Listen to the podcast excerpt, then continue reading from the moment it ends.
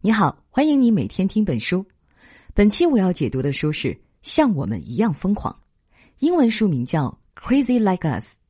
这里的 “us” 也就是 U.S. 和美国 United States 的首字母缩写一样，所以这本书的题目也可以翻译成“像美国人一样疯狂”。中文没有办法体现这一层含义，所以呢，中文版加了一个副标题叫“美式心理疾病的全球化”。这是一本讲心理疾病的书。不过，在解读这本书之前，我们先来说点别的。一九九八年，姜文在首都剧场演过一出话剧，叫《科诺克或医学的胜利》。这出戏说的是法国小镇圣莫里斯来了一位科诺克医生。这位科诺克医生酷爱给人看病。小镇上原本人人都很健康，但科诺克医生声称，所有健康人都是未知的病人。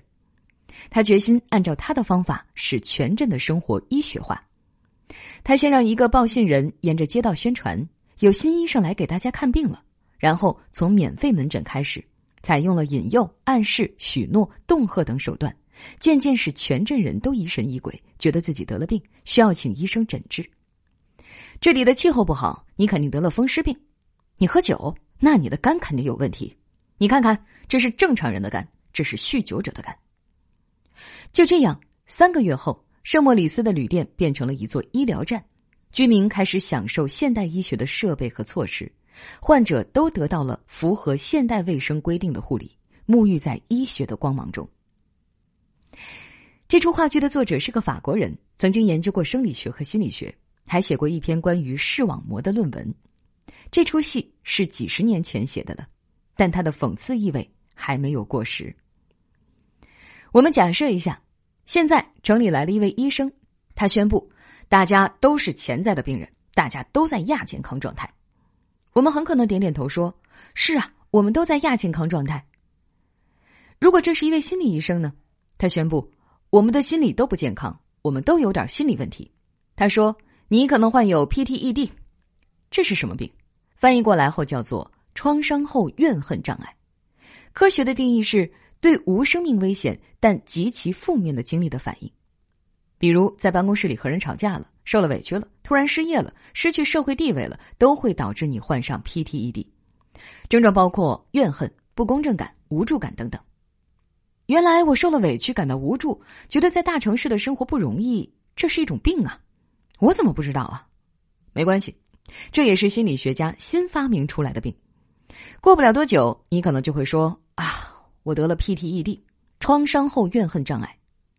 原来这个病叫怨妇，现在这个病叫 PTED。那怎么办呢？吃药呗。西方的医药公司相信没有什么病症是药不能解决的。目前有三百种对付心理疾病的药物正在研制，其中包括六十六种治疗抑郁的药物和五十四种治疗焦虑的药物。很快就会有专门对付 PTED 的药物上市了。如果你没有 PTED，工作顺利，生活开心，那你是不是有点拖延症？是不是有点睡眠障碍呢？这是一些不准确的术语，但我们已经习惯于把一些小毛病变成一种病症。办事拖拉叫拖延症，早上赖床叫起床困难症，不知道点什么菜叫选择困难症。这是人们在用同时代人所能理解的语言来讲述自己的情绪痛苦。若要表达心理上的苦难，我们只有一些有限的症状可供选择。这在医学上被叫做症状池。人们总是把自己的问题和症状池里的行为搭上联系。想一想，多年前我们根本不知道小孩子有一种病叫做多动症。小孩子注意力不集中，不好好学习，那就是调皮，不是念书的材料。现在我们知道了，这叫 ADHD，注意缺陷多动障碍，是大脑里有毛病。好，故事讲完了。咱们回到这本书的主题上来。现在很多大城市都泛滥着焦虑，有关心理、人格、星座的种种内容都很有市场。《纽约时报》曾有一篇文章认为，这种现象的出现跟经济波动有关，对经济前景和工作的担忧导致了众多的心理问题，症状包括失眠、焦虑、呼吸困难、寒战、麻木感、关节炎等等。这种现象也有病理学的背景。每当一种心理疾病被广泛报道，就会有更多的人声称自己患有这种疾病。比如厌食症被报道了，就会有很多少女说自己患有厌食症。比如这几年抑郁症的报道增多，身边患上抑郁症的人似乎也在增多，这是心理疾病特殊的传染性。像我们一样疯狂这本书的作者叫伊森沃特斯，他写的书大多和健康问题有关。这本书写的是心理疾病，他认为人类的心理地貌正在扁平化，全世界的人对心灵的理解都遵循美国心理医生的标准。伊森沃斯特去香港、斯里兰卡、桑给巴尔、日本这四个地方做调查。他在香港考察厌食症，在斯里兰卡考察创伤后应激障碍，在桑给巴尔考察精神分裂症，在日本考察抑郁症。他想说的是，每一种心理疾病都有自身的文化土壤，但美国输出的心理疾病诊断标准已经变成了一个全球通行标准，背后的推手就是医药公司的商业利益。我的解读分为两个部分，第一部分先看看香港的厌食症，在这一部分，作者采访的主要对象是一位叫李成的医生。第二部分，我们看看日本的抑郁症，在这一部分，作者采访的主要对象是加拿大的劳伦斯·科迈尔医生。香港和日本的文化我们相对比较了解，斯里兰卡和桑给巴尔离我们远了一点就略去不谈了。好，我们先进入第一部分。一九八八年，香港医生李成见到了病人阿娇。四年前，阿娇的男朋友忽然抛弃了她，移民去了英国。身高一米六的阿娇当时体重九十九斤，被男友抛弃后开始不吃饭，她变得越来越瘦。就医的时候只有四十三斤，阿娇快把自己饿死了。可她在很多方面的表现并不符合美国那本《心理疾病诊断与统计手册》中描述的厌食症的样子。按照美国人的标准。神经性厌食症患者会固执的保持低体重，会限制自己的饭量。可阿娇说，她从来没有限制自己的饭量。阿娇说，她就是不饿，肚子总觉得肿胀。标准还说，厌食症患者对肥胖有强烈的恐惧，即使瘦的不成人样了，也会觉得自己胖。而阿娇并不担心自己的体重，她对自己非常瘦的形象也没有认知偏差。另外，还有一种文化上的差异。西方的厌食症很多时候被看作富贵病，有完美主义倾向的小姐受流行文化的影响，对自己的躯体有极高的要求，控制自己的饮食。而阿娇这样的病人大多来自贫穷家庭，也不是参加了什么流行的健身活动后开始饿自己的。李成医生让阿娇住院治疗，参与治疗的有西医、有中医，还有气功师，但都收效不大。阿娇的体重长了十斤，过了一阵就出院了。但她还是不怎么吃饭。四年后，阿娇去世，体重只有三十七斤，她就是把自己活活饿死的。从这个病例中，李成医生得出什么结论呢？他的结论也很简单，那就是一个全球通用的厌食症标准并不可靠。如果有这样一个标准，就有相应的治疗方法、相应的药物，那事情就容易多了。可惜的是，许多厌食的女子都有自己的心理诱因，标准对他们没用。李成医生想对厌食症进行深入的研究，于是他开始节食，想知道节食者的感受是什么样子的。他节食三个月，体重掉了百分之十二。起初两个月很难受，总想吃饭，但第三个月的时候，他的情绪好转，总处于较为亢奋的状态，并且有一种优越感，觉得节食减肥这件事儿太容易了。你们怎么会坚持不下来呢？这时，他理解了有些厌食症患者的感受。有些患者说过，厌食症就像是上了一辆高速行驶的列车，只有死亡能让列车停止，你自己是从车上下不来的。李医生节食了三个月，恢复了正常饮食。他做的第二件事儿是查阅医学文献，看看历史上的厌食症是怎么记载的。早在厌食症的美国诊断标准出台之前，历史上就有厌食症的记载。病人不吃饭，吃东西就觉得疼，喉咙中有肿块。当时医生们并不知道怎么命名这种病症，叫消化不良性癔症、神经紊乱性胃部敏感，还是神经性消化不良。到一八七三年，神经性厌食症被正式承认是一种疾病。起初，这个病叫癔症性厌食。后来改叫神经性厌食。有意思的是，一八五零年前后，拒绝进食还是一种罕见的病，但到了十九世纪末，这个病被命名之后，厌食症的数量大大增加了。加拿大有一位医学史的专家，名叫肖特，他提出神经性厌食症这个疾病被确立和女性厌食症病例不断增加这两件事是有联系的。他认为，人们潜意识中要用时代所能理解的语言来讲述情绪上的痛苦。一个人要表达心理上的苦难，只有有限的一些症状可供选择。他把这种状况称为症状池。为了严谨起见，我引用一段书中的原话。肖特先生说：“病人在无意识中努力的创造症状，以配合当下的医学诊断。”本书作者解释说，病人要努力获得承认，承认他们的内在痛苦是有资格算作痛苦的。于是，他们的潜意识就被吸引去贴近那些能够达成这些目的的症状。在十九世纪中叶，厌食行为还不在症状池里，但这种病被命名为神经性厌食症之后。就成为文化所接受的一种内心痛苦的表现形式了，这种病也广泛的传播开来。李成医生在一九八九年撰写了一篇论文，他的主要观点是，厌食症可能并不存在一个核心的问题，每个人可能都有独特的原因，不是说所有患厌食症的人都害怕发胖，都对自己的身体有扭曲的认识，但厌食症是一种方便的疾病形式，人们可能用厌食症来表达内心的痛苦。也许某个时刻会有一种瘟疫扳机，会引发厌食症的流行。一九九四年十一月，一个十四岁的中学生在香港街头倒地而亡。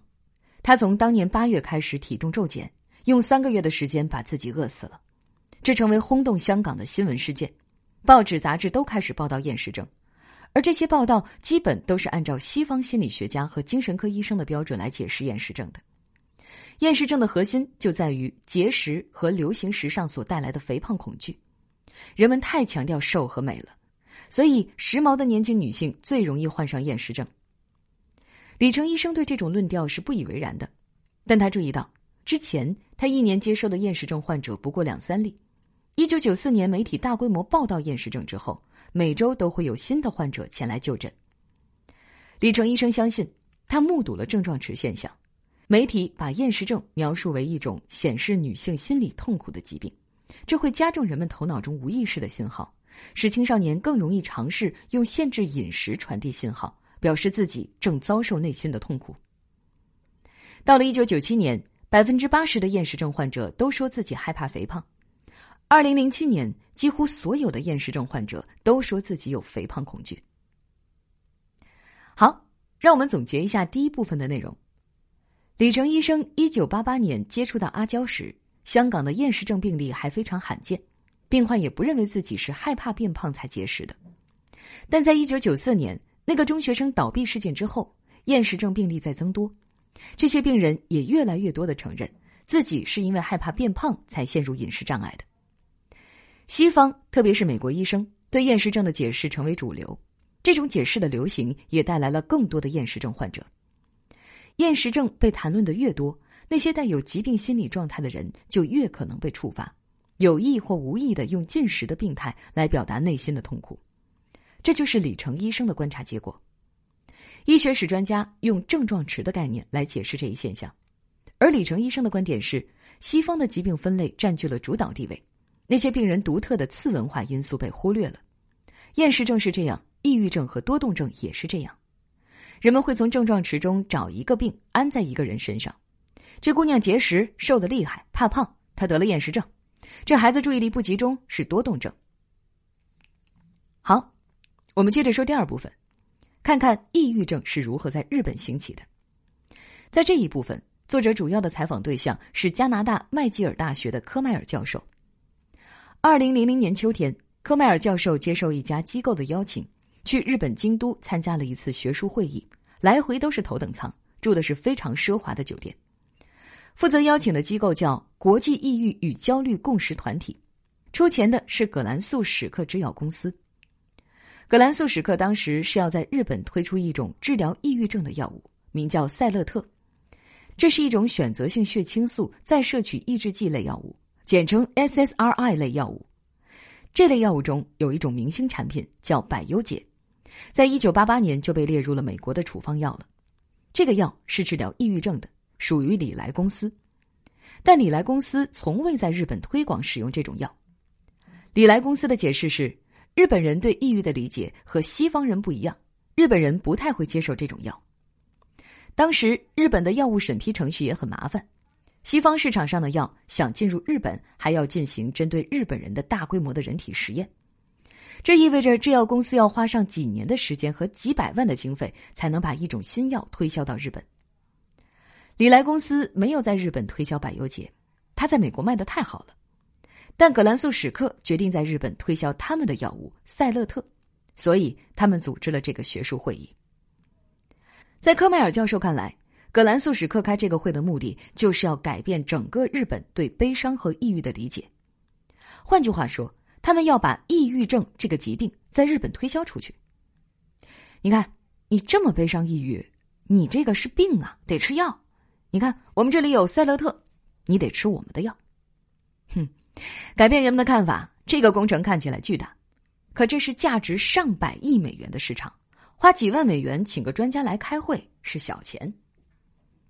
有日本专家先介绍了日本悠久自杀传统。接着说，日本人对情感障碍、抑郁的担忧，对高自杀率的关注都在增加。原本日本的精神科医生和西方不太一样，他们很少关注那些普通的抑郁人群，看的都是患有严重心理疾病的病人。但二十一世纪来临之际，日本的精神医学正在经历一个变化。这个变化简单来说，就是采用国际通行的诊断标准和精神医学技术。把这种比较学术的语言翻译一下，那就是。日本原来那些抑郁的人，按照国际通行的诊断标准，都应该视为抑郁症。用国际通行的精神医学技术来医治，那就是都能吃 SSRI 类药物。科迈尔教授的研究方向是社会与跨文化精神医学。他在会议上的发言主要讲了世界各地抑郁症的不同表现。每种文化中都有一类体验和西方概念中的抑郁症是对等的，但不同的文化对这种状态都有自己独特的表达。一个尼日利亚男子抑郁了，可能会形容自己脑子里有火；一个中国农民抑郁了，可能说自己肚子疼或者肩膀疼。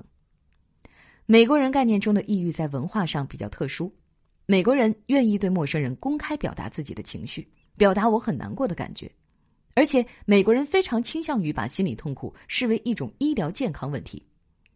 其他文化中的人们通常从社会和道德的角度出发解读内心痛苦。他们向家庭成员寻求帮助，而不是去求医问药。科迈尔教授的发言，你可以这样解读：人类苦难体验在文化表达上是多样的，应该尊重这种多样性。反过来，你也可以这样解读：关于抑郁的文化概念是可以被影响、被改变的。文化这个词有时候比较虚，说文化上不一样，到底是哪儿不一样呢？简单点说，日本人喜欢悲伤和忧郁。并且把它上升到一种美学的感受，电影、电视剧、流行歌曲时常出现悲伤的主题。有一位学者在一九七零年代做过一个实验，问你在看到“忧郁”这个词的时候，还会联想到哪三个词？这个实验在日本学生和美国白人学生之间进行对照，日本学生联想到的词出现最多的前十个是雨、暗、担忧、灰色、自杀、寂寞。考试、抑郁、疾病、劳累。美国学生的前十个词是：悲伤、孤单、低落、不开心、有情绪、低沉、灰暗、失败、苦恼、焦虑。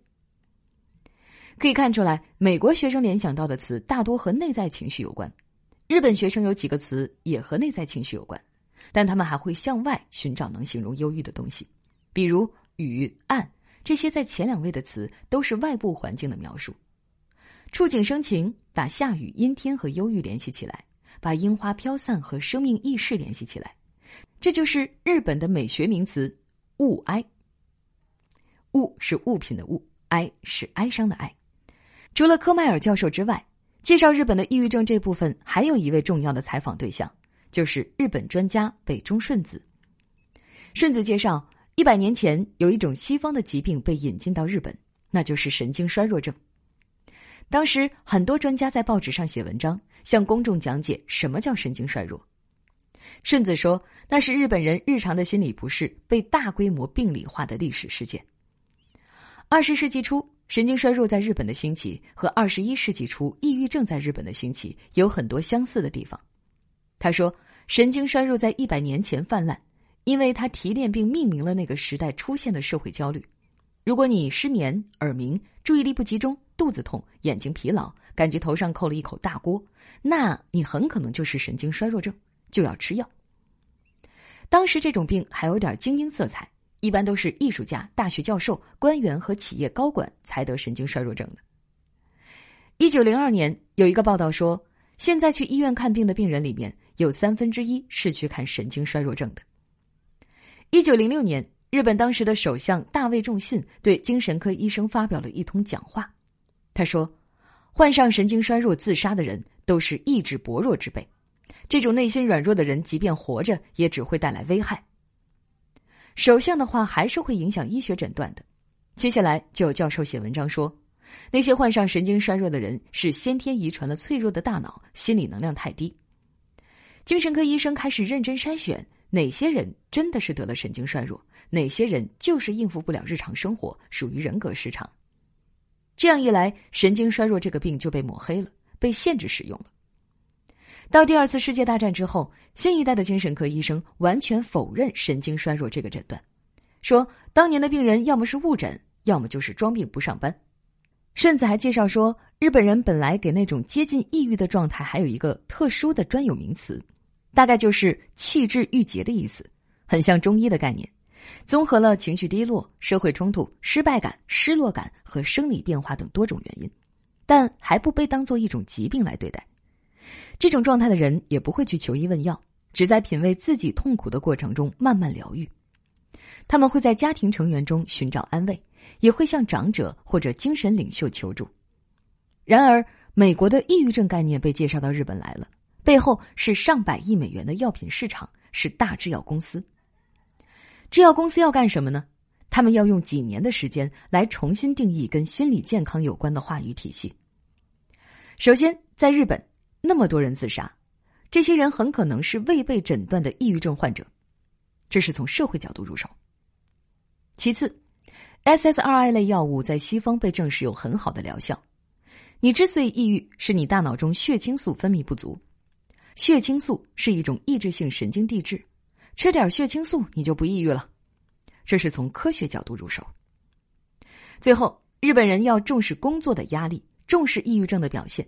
医生应该把更多的情绪出问题的人当成病人来看待。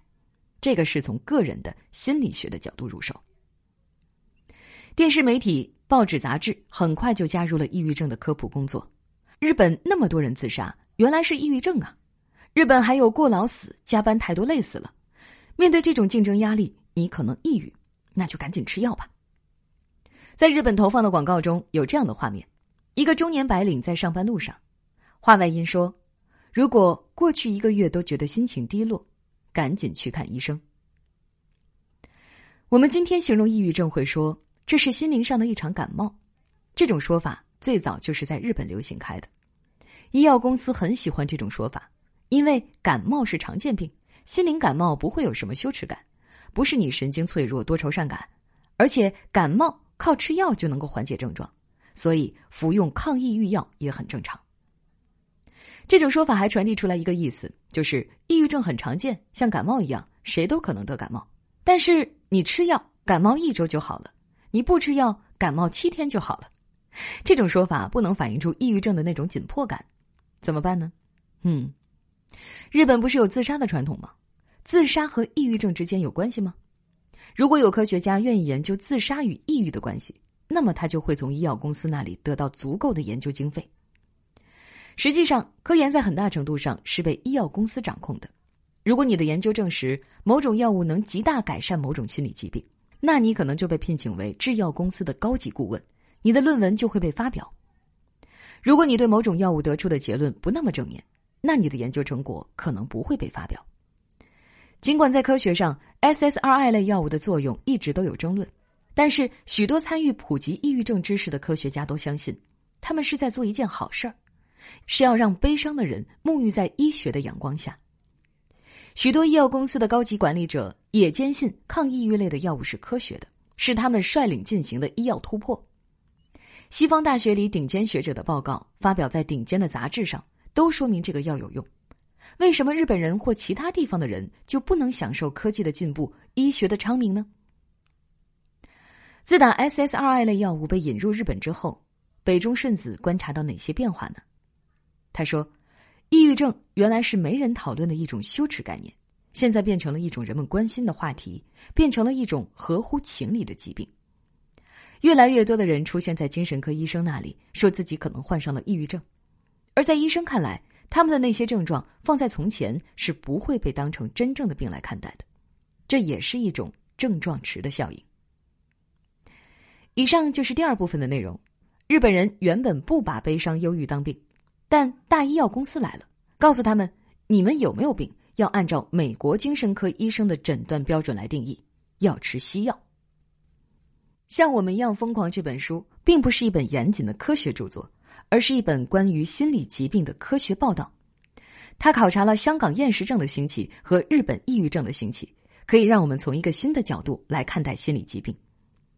我们这些年经历的变化，就是接受美国那一套心理疾病的话语，接受那种暗示。